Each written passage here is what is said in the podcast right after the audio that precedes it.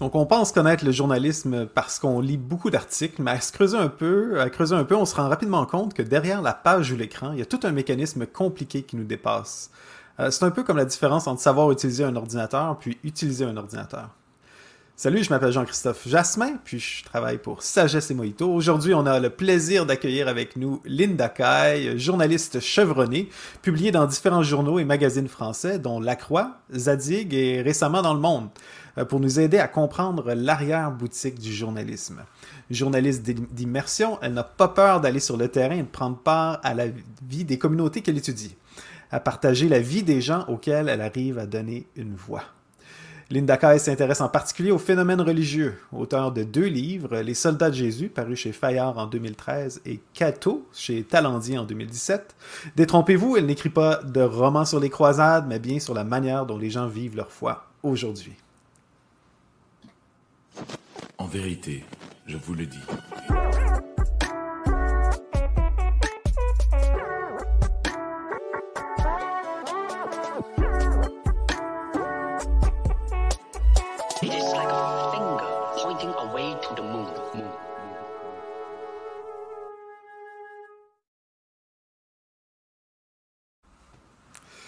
Linda Kay, bienvenue chez Sagesse et Mojito. Bon, Sagesse et Mojito, ça commence bien. Euh, Sagesse est en vacances cette semaine, donc vous êtes prise avec moi.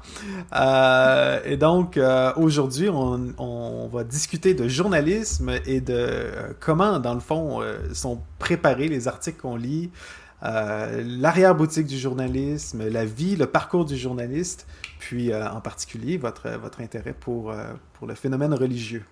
Donc, euh, Linda, euh, d'abord, en premier, j'aimerais vous entendre un petit peu sur votre parcours. Qui est-ce que vous êtes? Euh, comment vous êtes venu journaliste? Qu'est-ce qui vous a donné le goût à ce métier-là? Puis, qu'est-ce qui vous a attiré vers la profession? au début, je... En fait, je, crois que j'ai longtemps cherché une profession qui me permette de, de gérer ma timidité. J'ai toujours été quelqu'un de, timide. Et, pour moi, euh, m'approcher de, quelqu'un euh, avec des questions à poser euh, sous prétexte d'écrire un journaliste, c'était, enfin un article, c'était la meilleure des, le meilleur des prétextes. au début, je voulais être photographe. Je garde toujours beaucoup d'intérêt pour le photojournalisme. Euh, voilà, s'approcher de l'autre avec un, avec un appareil sous, sous, prétexte de vouloir prendre une photo, ça me semblait aussi un prétexte merveilleux. Mais le, le côté technique, la lumière, la vitesse, tout ça, l'appareil, c'était un peu encombrant. Donc, euh, j'ai voilà, j'ai préféré le, le journalisme, journalisme écrit. J'ai un souvenir précis euh, d'écriture quand j'étais à l'école primaire. OK. On nous avait demandé euh, d'enregistrer euh, toute la classe des poèmes. Et, et je regarde un souvenir merveilleux de, de, la récitation, de, de, la plastique des mots, du, plaisir de dire le, le, texte du poème. Et tout était. ensuite, on est tous repartis avec notre, notre cassette, cassette en plastique. Moi, je me souviens, elle était jaune. Et euh, voilà, tout ça mélangé fait que euh, le journalisme me permettait à la fois de, gérer ma timidité. Et d'ailleurs, c'est une profession où il y a beaucoup de grands timides. On, ne s'en rend pas forcément compte comme ça, mais euh, beaucoup de, beaucoup de journalistes sont des grands timides. Et donc voilà, je pouvais gérer ma, ma, ma timidité et mon, ma curiosité, qui est grande pour euh, le monde dans lequel je vis. Euh, parfois, ça me pose un peu souci parce que je, je me disperse un peu. Hmm. Mais hum, j'ai encore un souvenir d'enfance, hein, c'est Paris Match. J'ai toujours aimé Paris Match. Ok. Et là aussi, c'était euh, une fenêtre immense sur le, sur le monde. Et ça me permettait de, comprendre le monde dans lequel je suis. Et donc, le, le, germe est estomé, c'est ça? Cet exercice de récitation, la lecture dans Paris Match et, qu'est-ce qui vous a fait euh, Qu'est-ce qui t'a fait sauter dans le monde du journalisme? Comment est-ce qu'on décide là euh, au lycée euh, qu'on, Je sais pas, on dit bon, je veux devenir journaliste. comment comment est-ce qu'on se rend où est-ce que vous êtes rendu là? J'ai fait des études d'histoire qui m'ont beaucoup plu. qui m'ont beaucoup marqué, surtout la rencontre avec un enseignant qui était mon professeur d'histoire moderne, Jacques Solé. Ça me fait plaisir de parler de lui. Et euh, je voulais écrire. Et euh, le journalisme, euh, c'était surtout avec Internet, permettait d'écrire beaucoup, régulièrement. Et, et, et puis, mes études, mes études d'histoire m'ont marqué, à la fois par la, nécessité de devoir garder une distance entre moi et le sujet, et, et à la fois être euh, sensible et rester alerte sur ce qui pouvait m'émouvoir, mhm. me, toucher. Me... Et, dans le journalisme, j'ai retrouvé un peu tout ça. Voilà, l'actualité, la possibilité d'écrire beaucoup, euh, d'écrire sur différents formats et euh, de pouvoir me rapprocher des gens sous prétexte, enfin voilà, me rapprocher de mhm. l'autre sous prétexte d'avoir des questions à lui poser, bien entendu. Et, et donc, on n'a pas besoin d'aller étudier en journalisme comme tel pour devenir journaliste, c'est ça? C'est, euh, Si, si, si, il y a des tas d'écoles euh, euh, réputées. c'est bien d'avoir fait une école parce qu'on rencontre des tas d'enseignants, des, des, des, futurs, des futurs collègues. Et oui, c'est toujours bien de faire une école. Moi, j'en ai pas fait. J'ai, j'ai commencé. Donc, c'est pas obligatoire, c'est ça? Les écoles se sont rendues obligatoires. Ok. Euh, bon, moi, je, ça n'était pas le cas. J'ai commencé à piger tout de suite. Donc, parlez-moi, parle-moi de, donc de cette première pige-là, le, baptême du journaliste. C'est quoi le, premier le premier article que vous avez euh, écrit là qui... Ça doit être un moment euh, frappant quand même, non, dans la vie? oui, oui, oui. Alors, j'ai toujours aimé la presse magazine. Euh, que ce soit donc euh, Paris Match, euh, l'Express, même aussi la, presse féminine, parce que j'avais toujours un goût pour l'intime. Et la foi, l'intime, c'est proche. Et j'ai eu la chance à 28 ans de, de, travailler pendant 7 ans pour une revue protestante qui s'appelait Mission. C'était la revue du service protestant de Mission. Et là, euh, j'avais, je sais pas, un, été, je voulais absolument faire du reportage. Je voulais partir sur le terrain, le terrain, le terrain, le terrain. Et j'ai couvert pendant euh, deux jours une, assemblée évangélique tzigane, le rassemblement, leur rassemblement annuel euh, fin août. Je me souviens être partie un peu à l'arrache avec un photographe que je connaissais pas. Et on a passé deux jours sur place avec des tziganes, des tziganes évangéliques lors de leur convention. Et, quand je suis revenue, j'étais euh, émerveillée. J'avais euh, j'avais pris goût au, reportage, vraiment au terrain. Et euh, être sur place, pouvoir poser toutes les questions que je voulais et ensuite revenir avec le matériel pour écrire un reportage, choisir une interview, choisir des spécialistes pour éclairer ce que j'avais pu voir. Tout ça m'a donné Enfin, j'en garde un souvenir merveilleux de, à la fois de journalisme mais aussi de, création éditoriale. Hmm. Puis euh, c'est un thème que qu'on voit souvent, dans, en tout cas dans, dans les articles que j'ai lus de toi. Euh, c'est le terrain, c'est l'immersion. Tu pratiques un, un journalisme d'immersion. Euh, peux-tu nous parler de qu'est-ce que c'est exactement? C'est quoi c'est la philosophie derrière cette approche-là? Alors j'ai un rédacteur en chef à la, à la revue, euh, la revue Zadig, qui s'appelle François V, et qui a l'habitude de dire que l'immersion, c'est un peu plus qu'un reportage et un peu moins qu'une enquête. Alors, qu'est-ce que ça veut dire? Ça veut dire que l'immersion, c'est vraiment découvrir un monde, faire, faire découvrir au lecteur un monde invisible, un monde, euh, voilà, pas, pas, connu du grand public. Et j'ai eu l'occasion d'en faire euh, une pour euh, la revue Zadig sur euh, une grosse église pentecôtiste à Créteil. Et hum, l'idée était vraiment de prendre le lecteur par la main et de l'emmener dans les coulisses d'une église géante avec des tas de services, des tas de, de locaux. Et moi, j'avais listé, j'avais listé plein de, plein de sujets possibles sur cette église. Et euh, mes rédacteurs en chef m'ont dit il faut aller dans les groupes de prière, on veut savoir ce qui se dit dans les groupes de prière. Donc, euh, j'ai passé un. Et donc, excusez-moi, Zadig, c'est pas un magazine religieux, c'est ça? Non, non, non. Non, non, c'est une revue généraliste, trimestrielle, un MOOC, comme on dit. Et le slogan, c'est Toutes les France qui racontent la France. Donc, c'est une revue entièrement consacrée à la France l'immersion permettait de, comprendre la foi pentecôtiste dans ce qu'elle peut avoir d'étrange, mais aussi de hmm. très contemporain. Donc, eux, au lieu de, faire un, de commander un article euh, avec des données sociologiques ou un regard vraiment extérieur, on dit bon ben Linda, euh, va dans les groupes de prière, puis euh, dis-nous qu'est-ce qui se passe, c'est ça? C'est ça, c'est ça. Et là encore, ça a été les groupes de prière étaient une, une fenêtre sur le monde contemporain et, c'est comme ça que j'aime traiter euh, de, de, la religion et euh, de, de, la foi en général. C'est comment la, la, foi des individus transforme leur quotidien, comment elle, elle, la foi peut inspirer des modes de consommation, des relations interpersonnelles, des, des votes politiques.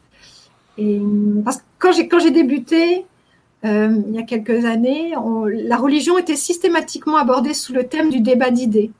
Mhm. Euh, ça a un intérêt, hein, une église qui a une commission, qui sort un texte, bon, c'est c'est intéressant, mais du point de vue du journalisme, mhm. ça l'est moins.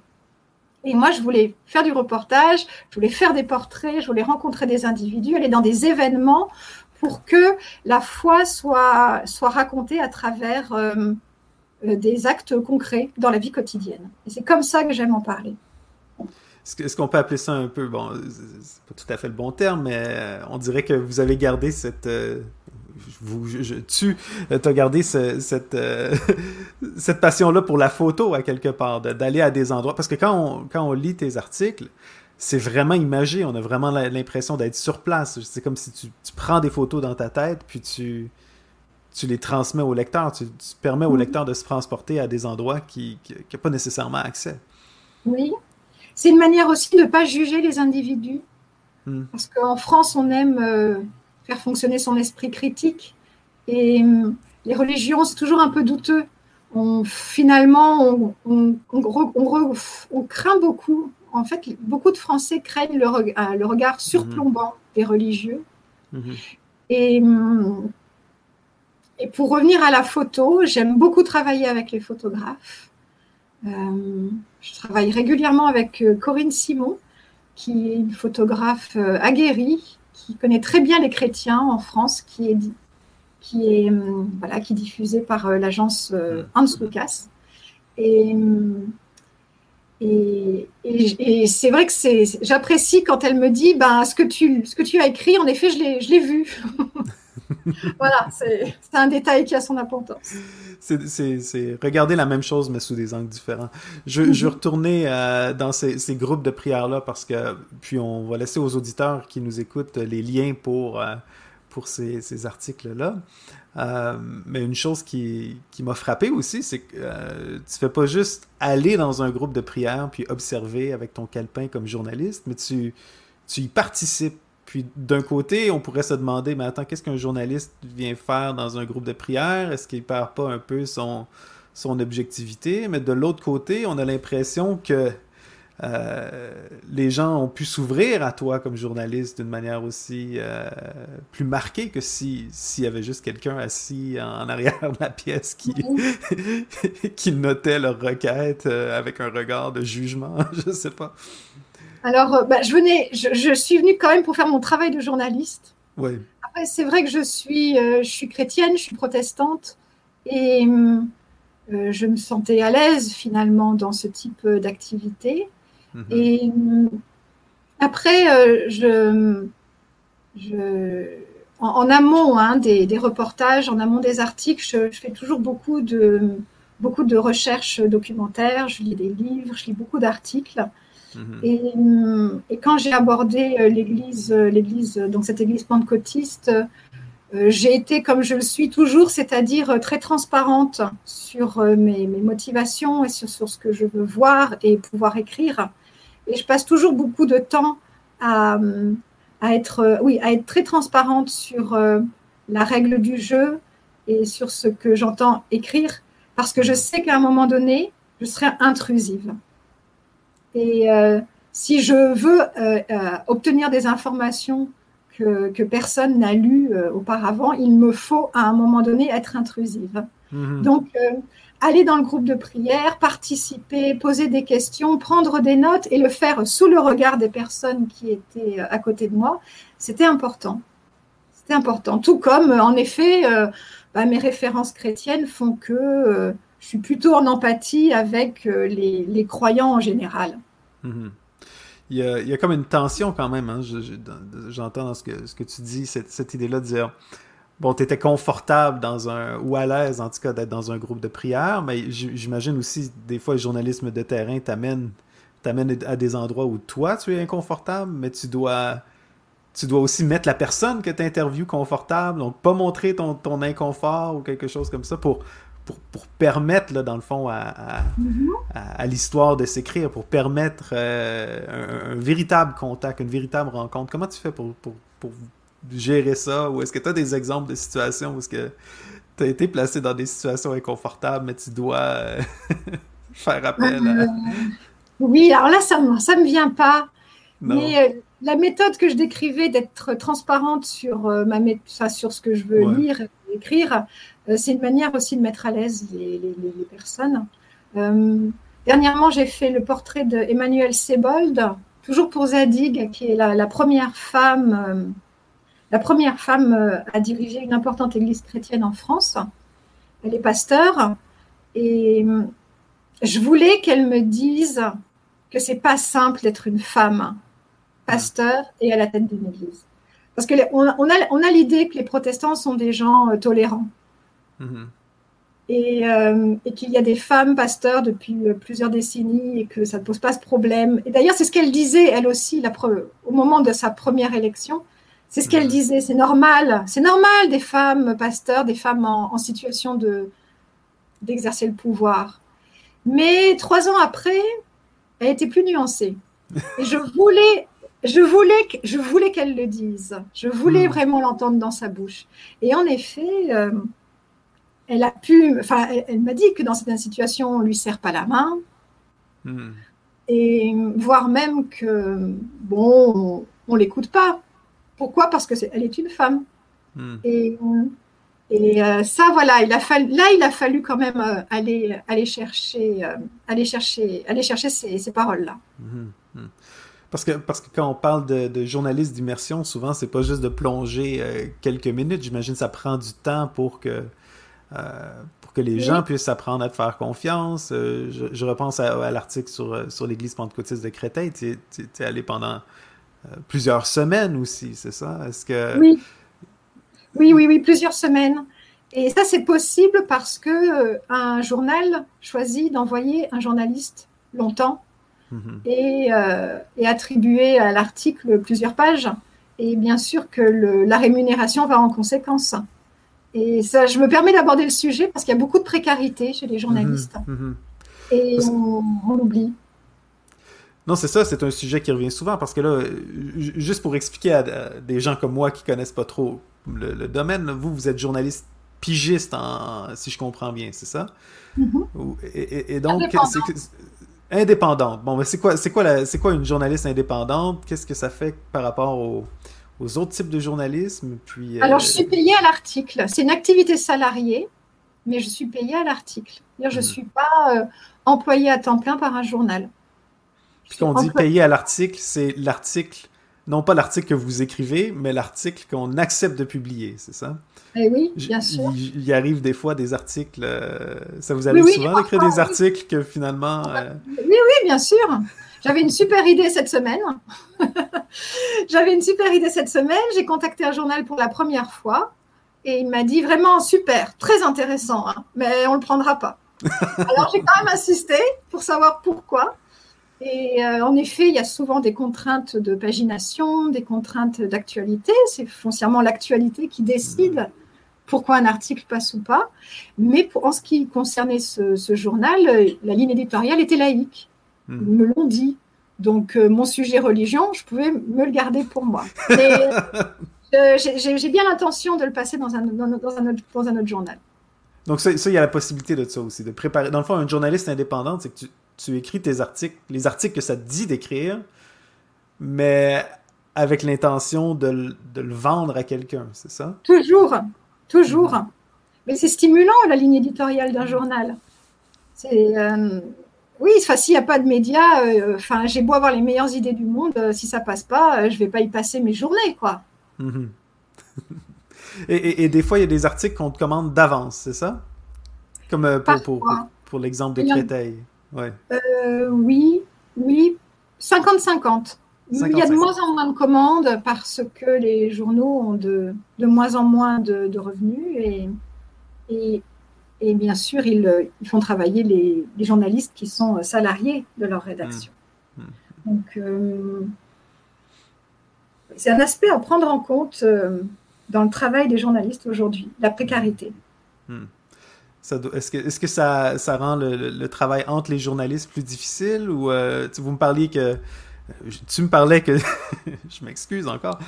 Tu me parlais que tu étais devenu journaliste, ou en tout cas le journalisme t'avait euh, attiré à cause de, ta, tendance un peu timide.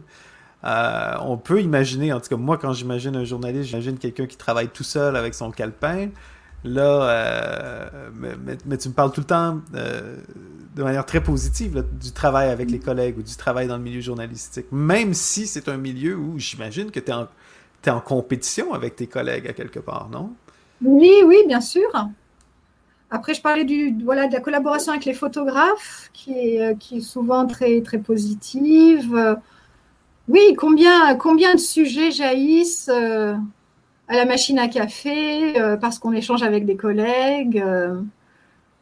moi, je suis toujours très reconnaissante de, mes échanges avec la, la, rédaction en chef. J'ai euh, des, des, collègues secrétaires de rédaction euh, catholiques avec qui j'ai d'excellents échanges euh, aussi. Je, je, lis beaucoup mes confrères et je, je, sens très vite ce qui ne s'arrête pas à, la première bonne idée. Donc, oui, bien entendu, bien sûr, je ne je pourrais pas imaginer travailler toute seule dans mon coin, c'est impossible. Impossible. Alors, il y a toujours un moment quand on a toutes les infos où on est seul devant son écran. Et là, il faut écrire. et on est seul. Et, ça, c'est quoi la proportion euh, du temps alloué dans, dans, le travail d'un journaliste d'être seul devant son écran puis de, lutter avec ses notes? Euh? Ça dépend. Ça dépend de la longueur du papier, ça dépend de la taille de l'enquête. Ça peut aller jusqu'à hmm. une cinq jours entiers d'écriture. Hmm. Hmm même parfois un peu plus, il y a des échanges avec la rédaction en chef. Mais en proportion, je veux dire, en proportion de votre semaine, une semaine normale, c'est euh, la moitié en immersion, la moitié en rédaction ou euh? Ça dépend. Ça dépend, vraiment. On peut passer autant de temps euh, à écrire qu'à enquêter. Il faut savoir s'arrêter d'enquêter pour ensuite écrire.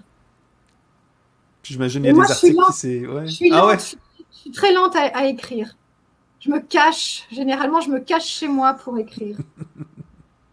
Il y en a, il y a des, des collègues qui écrivent très vite, une phrase, la, première phrase, la seconde, et ainsi de suite.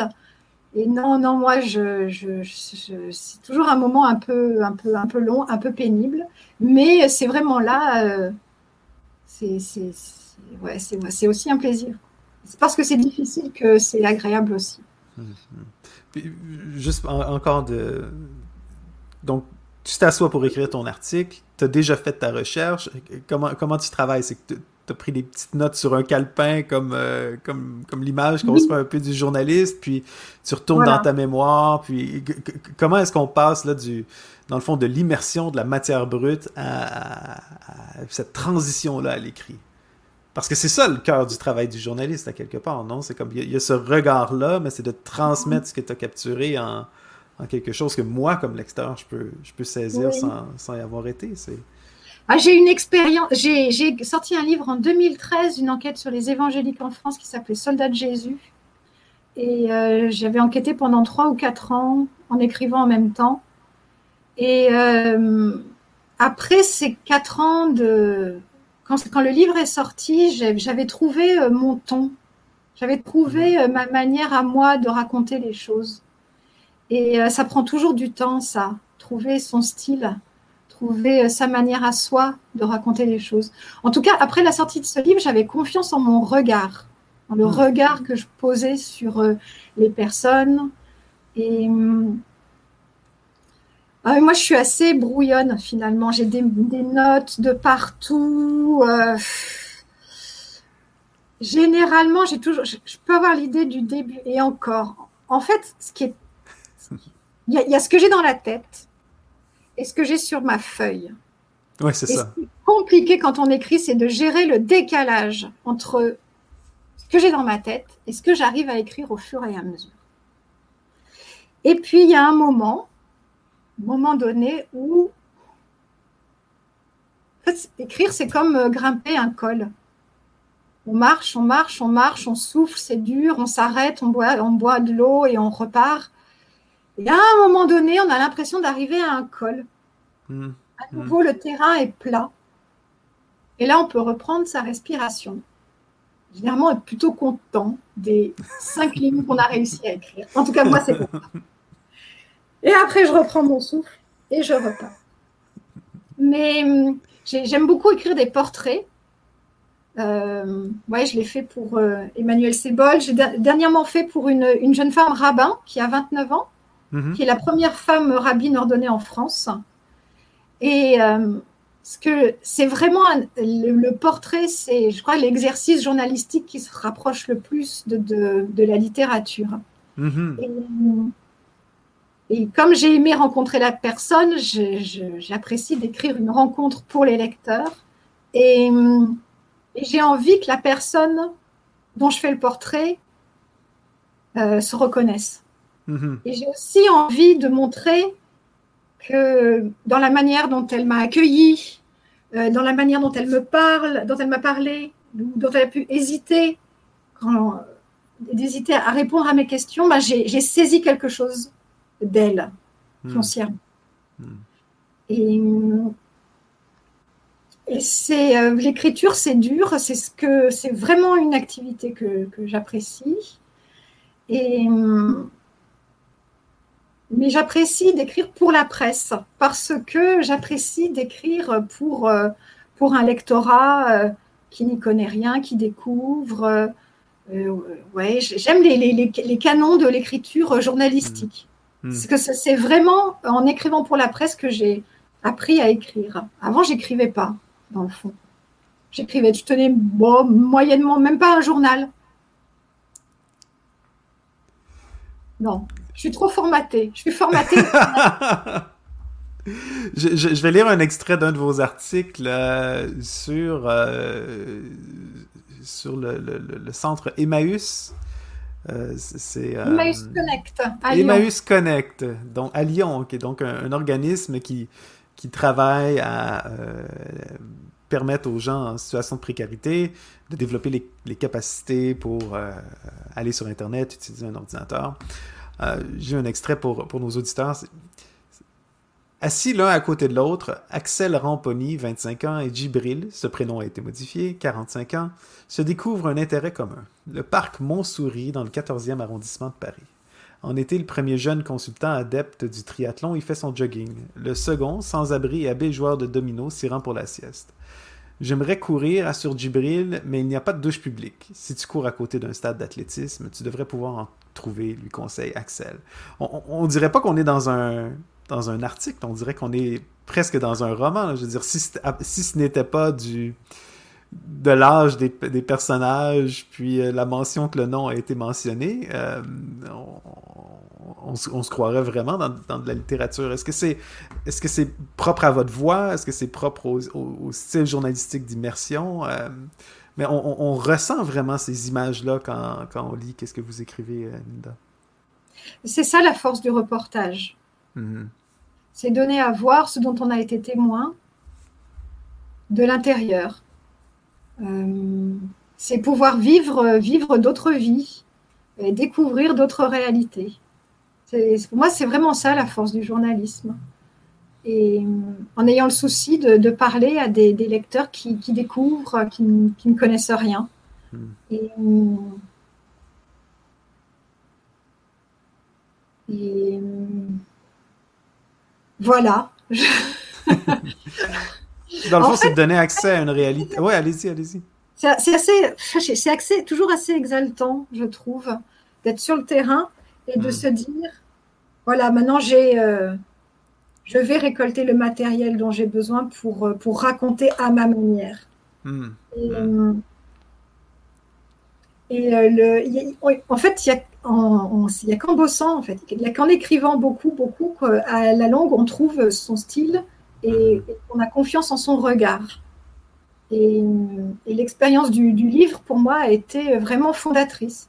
Hmm. Donc, si voilà, s'il y a des, auteurs qui nous écoutent et qui galèrent, sachez que le premier livre, c'est le, plus compliqué. Voilà. Mais après, ça va un peu mieux. J'entends euh, à plusieurs reprises, tu, parles d'écrire comme monter le col d'une montagne, euh, tu parles de, de, prendre l'information comme, comme quelque chose d'exaltant, tu parles de la difficulté d'écrire aussi, puis de, presque une lutte. On dirait presque un sport professionnel. On dirait, on dirait que j'interviewe une, une, sportive professionnelle où ce tu as quelque chose de à la fois vraiment, vraiment difficile, puis de vraiment, vraiment exaltant.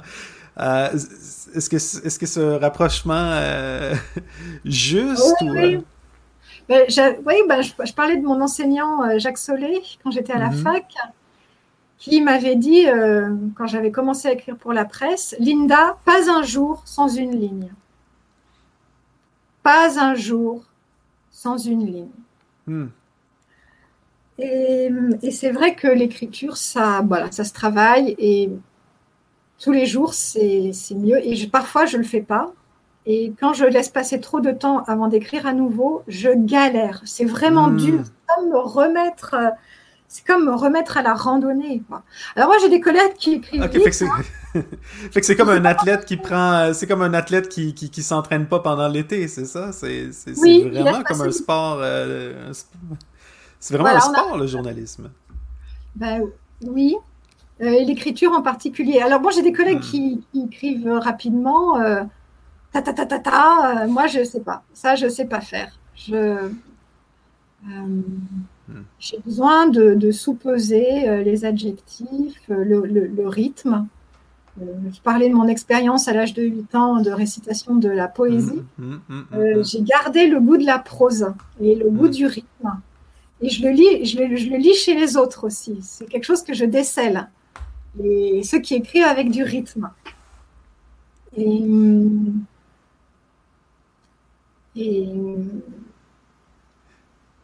voilà, rien ne, bah, rien ne remplace euh, l'exigence personnelle, rien ne remplace euh, la discipline personnelle. Puis c'est quoi, c'est quoi ce que si euh, si pour l'athlète le championnat, la médaille, c'est la chose la plus exaltante. c'est quoi pour pour l'écrivain ou journaliste? C'est quand on publie, c'est quand on trouve un autre sujet, c'est quand on a euh, une... C'est quoi le moment là, où vous dites ça, c'est ce qui me donne ma, ma, ma, dose de dopamine dans mon ah, Ah, il y a beaucoup, il y a beaucoup de bons moments. Euh, quand on écrit un livre ou même quand on écrit un article de, de, de feuillet. Mais c'est vrai que le moment où l'éditeur dit OK, on y va, il y a quelque chose de la, de la, du rêve d'enfant qui se mhm. réalise. Mais, euh, mais avoir l'intuition d'un sujet, écrire son synopsis et le proposer et le voir accepter, là aussi, il y a quelque chose d'un peu magique. Même si mm. l'article, même si ça sera euh, une matinée euh, de reportage, une matinée, une autre demi-journée d'écriture, et puis finalement deux feuillets à la sortie. C'est pas grave. Mm. C'est pas grave. Il y a le même. Moi, j'aime beaucoup ce côté, ce côté créatif finalement. Mm. Et puis, euh, je crois que c'est aussi, euh, aussi difficile hein, quand on est journaliste de travailler énormément sur un article et puis de le voir euh, disparaître du jour au lendemain, tout simplement parce qu'il a été édité. La journée a passé, l'actualité a changé et il faut tout recommencer. Hmm. Et émotionnellement, ça peut être aussi compliqué. Alors, euh, oui, oui, c'est ça peut être c'est peut être aussi difficile de voir euh, son mmh, travail mmh, euh, mmh. disparaître tout simplement parce que l'actualité a changé. C'est comme encore une fois comme le sport, hein. il y a des hauts puis après ça c'est suivi par des creux, des moments d'exaltation, des moments de doute tout seul.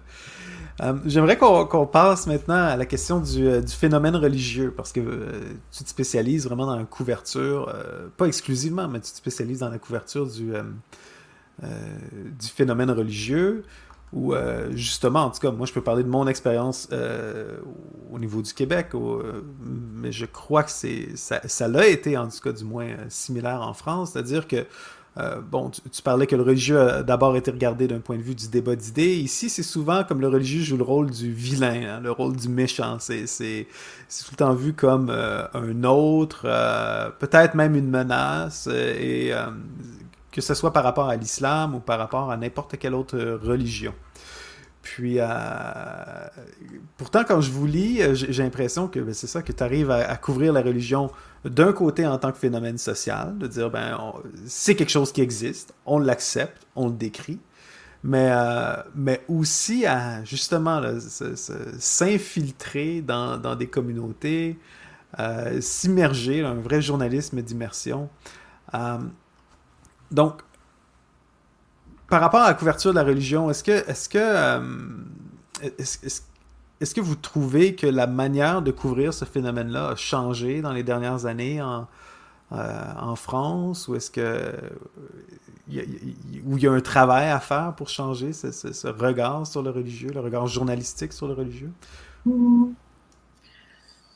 Euh, J'ai l'impression, depuis une petite dizaine d'années, qu'on parle plus de, des religions sous le thème du, du développement personnel, de la spiritualité au, sens large, du bien-être. Et finalement, la, la, la, spiritualité est une, dimension de l'existence qui est peut-être plus euh, entendue euh, quand on parle de, oui, de bien-être.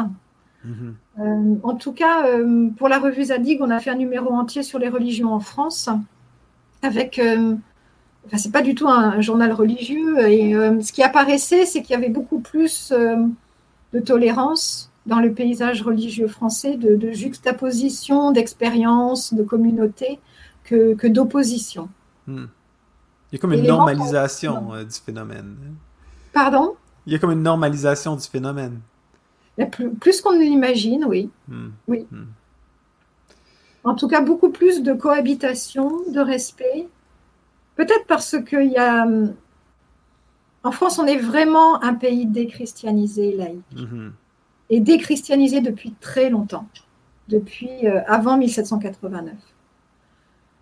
Il y, a eu des conflits terribles. Hein. La, loi de 1905, en 1905, ça a vraiment été euh, un conflit terrible au sein de la société française.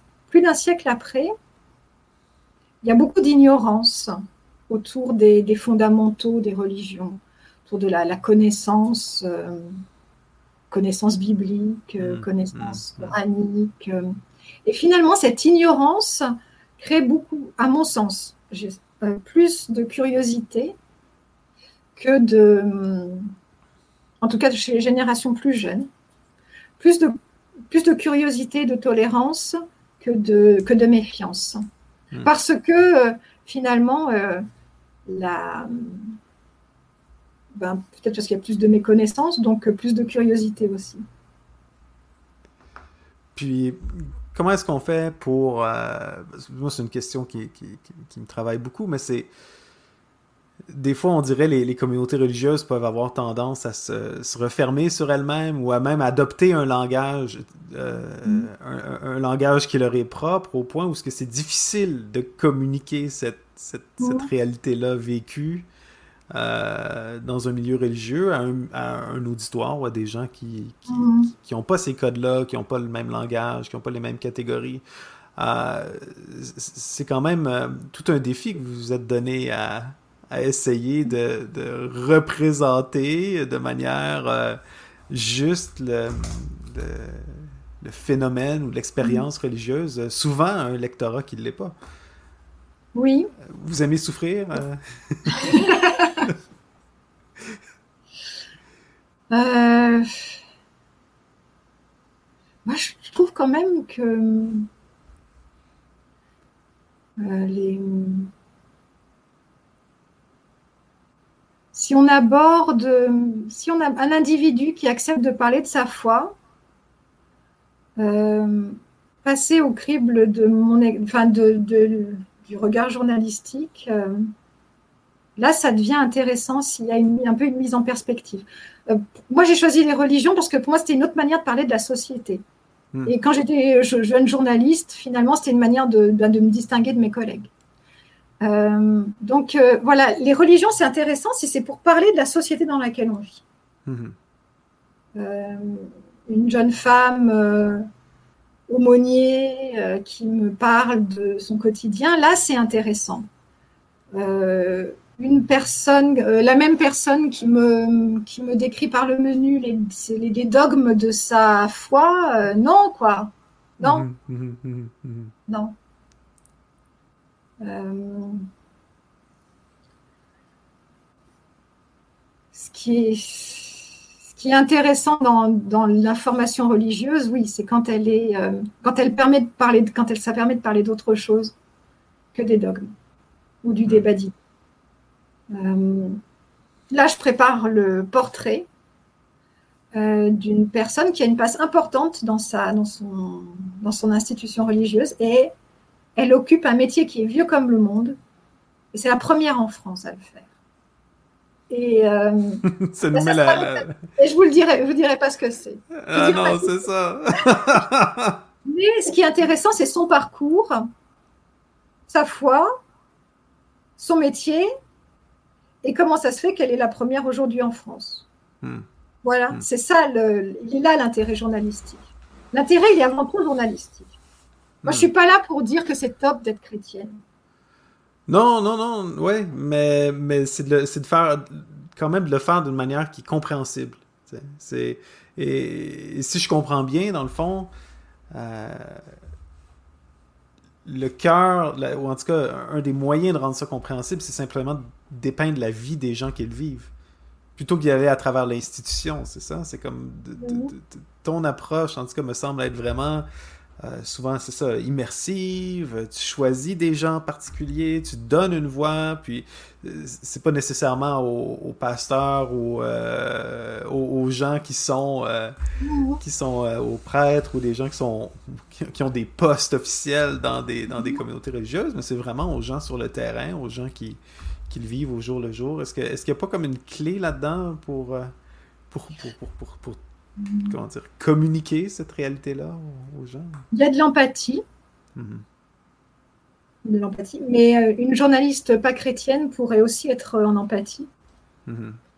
Euh, il y a en effet le souhait de ne pas juger les individus, euh, de ne pas avoir un a priori négatif sur leur, leur spiritualité. Et puis,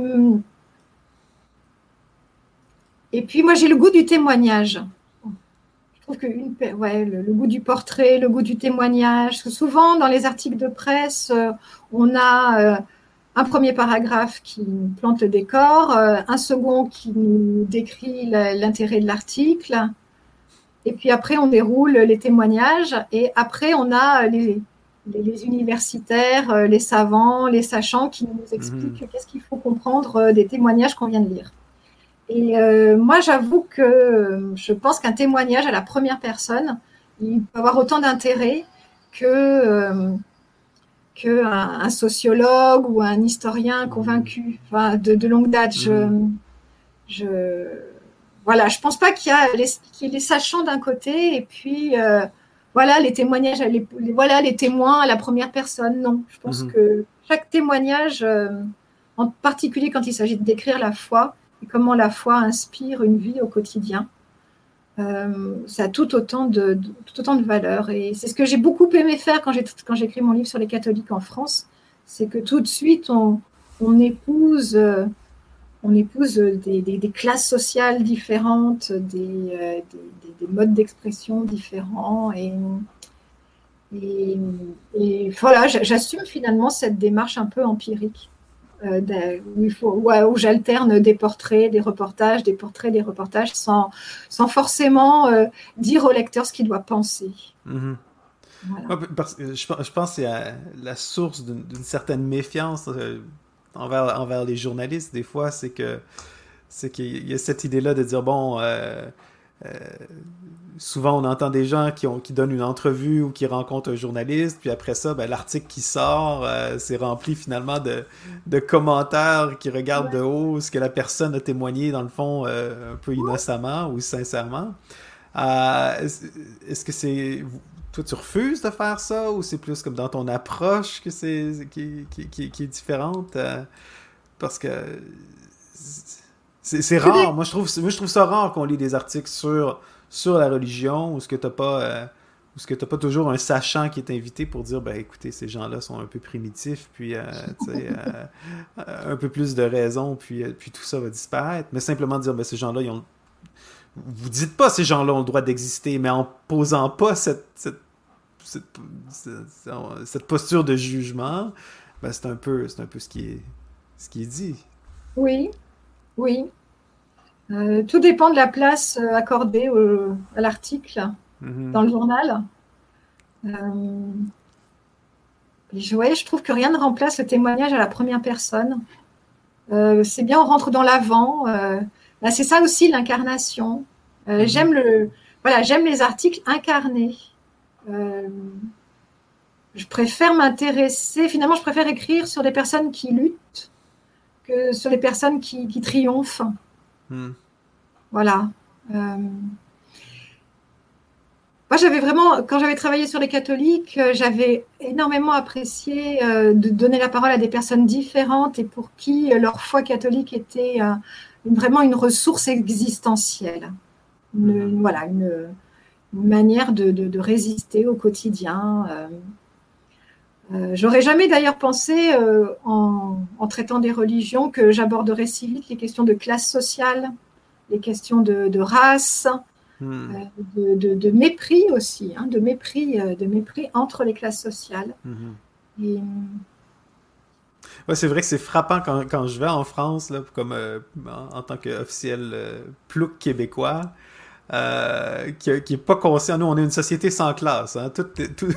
tous les bourgeois, tous les riches se sont sauvés lors de la conquête euh, il, y a, 250 ans. Et, euh, c'est vraiment tabou de, pas juste tabou, c'est mal vu d'essayer de se hisser les uns en haut des autres. ça là, c'est mauvais côté parce que toute tentative de, de, en tout cas, poursuite intellectuelle ou ou euh, contemplative, c'est mal vu, hein, c'est vu avec, euh, avec, avec doute. Mais en tout cas, quand je vais en France, par contre, j'ai l'impression que ces codes-là de classe sociale sont partout. J'ai vraiment l'impression de naviguer euh, quelque part où j'ai pas, j'ai pas de carte. Puis, mm-hmm. puis toi, tu vois ces, ces, ces, ces dynamiques-là aussi au milieu à l'intérieur du monde religieux, c'est ça? C'est mm-hmm. ces dynamiques de classe sociale. De quelle façon est-ce que est-ce que ces tensions-là ou cette réalité-là transparaît là, au niveau du, monde religieux? Euh, bah, typiquement, quand j'ai travaillé sur les évangéliques, mm-hmm. euh, je me souviens euh, de mes collègues dans la rédaction qui m'avaient dit Ah, bah ouais, tu vas aller voir les évangélos, tu vas voir, ils appellent Dieu Papa. Comme si c'était finalement une foi puérile. Et. Mais il y avait aussi du, mépris envers euh, des classes plus populaires. Donc une mmh. fois, euh, une fois jugé quoi? Jugé euh, moins, moins intello, moins réfléchi, une fois moins cérébralisé, intellectualisé, réfléchi? ben oui, il y avait aussi du mépris de classe. Mmh. Bien entendu. Bien entendu. Et ça, c'est valable aussi euh, dans les autres, dans les autres religions. Oui, euh, partout. On pense que euh, sa manière à soi de croire est la bonne. Et hmm. que. Mais et ce que j'ai aimé dans l'immersion, finalement, dans l'église pentecôtiste, c'est que. c'est qu'il y avait vraiment un soutien. je décrivais des personnes qui luttent au quotidien pour trouver du boulot, pour. voilà. Et, et je crois qu'aujourd'hui finalement, euh, parmi les croyants, quelles que soient les religions, il y a, ceux pour qui leur, foi, quelle qu'elle soit, quelle qu'elle soit, est une vraie ressource existentielle au quotidien. C'est-à-dire vraiment euh, un trésor dans lequel on puise pour se lever le lundi matin parce qu'on cherche tous une bonne raison de se lever le lundi matin. Hmm. Et ceux pour qui ben, c'est plus, plus de l'ordre de l'habitude. Voilà, de l'habitude familiale. Et c'est bien aussi, c'est bien aussi, mais journalistiquement, c'est moins intéressant. voilà, je ne juge pas ces personnes, mais journalistiquement, c'est moins intéressant. Vous, parlez beaucoup des évangéliques. Euh, il y euh, j'ai écouté une entrevue avec vous. Où vous dites que, que si euh, les évangéliques étaient une chanteuse, il serait Céline Dion. Ça vous touche, ça bon, vous touche bah oui, moi ça me touche hein, au cœur parce qu'on est, vous savez, nous, si on pouvait, Céline serait sur les billets de vin, mais malheureusement, on a encore une autre, une autre souveraine que Céline. Qu'est-ce que vous voulez dire par là ce que je voulais dire, c'était que euh, pour ces, pendant un temps, hein, euh, pour Céline, euh, René, c'était l'alpha et l'oméga de son existence. voilà, quand on, voilà, quand on, quand Céline ouvrait la bouche, c'est parler de René. Et les évangéliques, bah, c'est pareil avec Jésus. voilà, c'est l'alpha et l'oméga de leur existence. Et comme tout comme Céline a rencontré René, ça a changé sa vie. Bah, les évangéliques, quand ils ont rencontré Jésus, ça, ça a changé leur existence. Voilà. Et j'aime beaucoup Céline Dion. et, ces, ces rencontres-là, c'est, ça aussi, c'est intéressant au niveau journalistique, c'est ça? Pas trop. Pas trop. Pas trop? Ah non, ok, comment ça? Un peu, un peu. Ça dépend. Pas trop. Non, en fait, c'est pas très journalistique. Ah non? parce que c'est parce que c'est trop exceptionnel, c'est ça? Ouais, c'est peut-être trop. Euh, non, non, mais c'est intéressant euh, c'est intéressant si c'est euh, si c'est raccroché à encore encore une fois à la vie quotidienne et un mhm. peu à l'ordinaire du quotidien. Euh, j'en ai des témoignages d'évangéliques qui ont rencontré Jésus. j'en ai entendu des pelles à la douzaine et et maintenant j'arrive à réduire. J'arrive, mais en soi, en soi, ça parle à l'individu. Ça peut parler ah, le, pire, c'est quand euh, la personne que j'ai en face de moi cherche à me convertir. Mmh, mmh. absolument à prier pour moi. Ça, non, c'est bon, c'est Mais euh, ce qui est intéressant, non, dans, ben, dans la conversion, c'est ce que c'est ce que ça change. Voilà. Que ça change dans la vie de l'individu. C'est ce qui se passe après. C'est ce qui se passe après. Ben oui, c'est le changement de vie. C'est bien. Euh, Linda Kai, si on veut vous suivre, vous lire ou en, entendre plus sur vous, on va où? Euh, j'ai un compte Twitter que je que j'alimente très peu. en tout cas, que j'alimente de temps en temps. Non, mais lisez, euh, lisez, lisez Zadig. Voilà. donc la revue Zadig. Euh, lisez, euh, lisez le fil religion du journal Le Monde.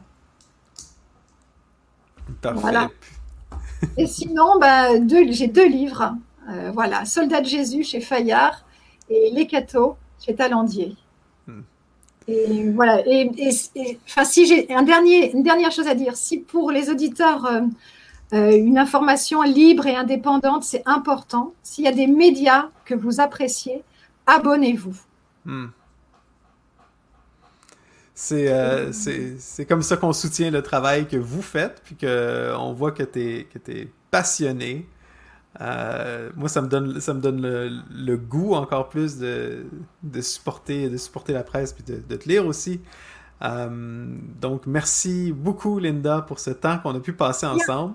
Rien ne remplace l'exigence personnelle, Jean-Christophe, et rien ne remplace la manière voilà la manière à voilà notre notre discipline. Et c'est valable aussi pour sagesse et morito. Ayez confiance euh, dans votre regard dans votre manière de faire et dans votre ton. Parce que c'est ça qui vous appartient à vous. Merci merci. On apprend on apprend encore puis euh, c'est très encourageant. En tout cas moi j'espère que le public vous va avoir été euh, je crois qu'il va l'avoir été encouragé puis édifié à travers cette conversation là euh, c'est vraiment le fun, comme vous dites, des rencontres, des rencontres spéciales, rencontrer des gens qui sont passionnés, puis euh, qui, changent, euh, qui changent notre quotidien à travers leur travail. Donc, merci beaucoup, Linda Kai, pour qu'est-ce que vous faites. Puis à tous, on dit à la prochaine. It is like finger pointing away to the moon. Merci d'avoir été avec nous pour ce nouvel épisode de Sagesse et Morito. Vous pouvez nous retrouver sur imagodei.fr, toutes vos applis de podcast.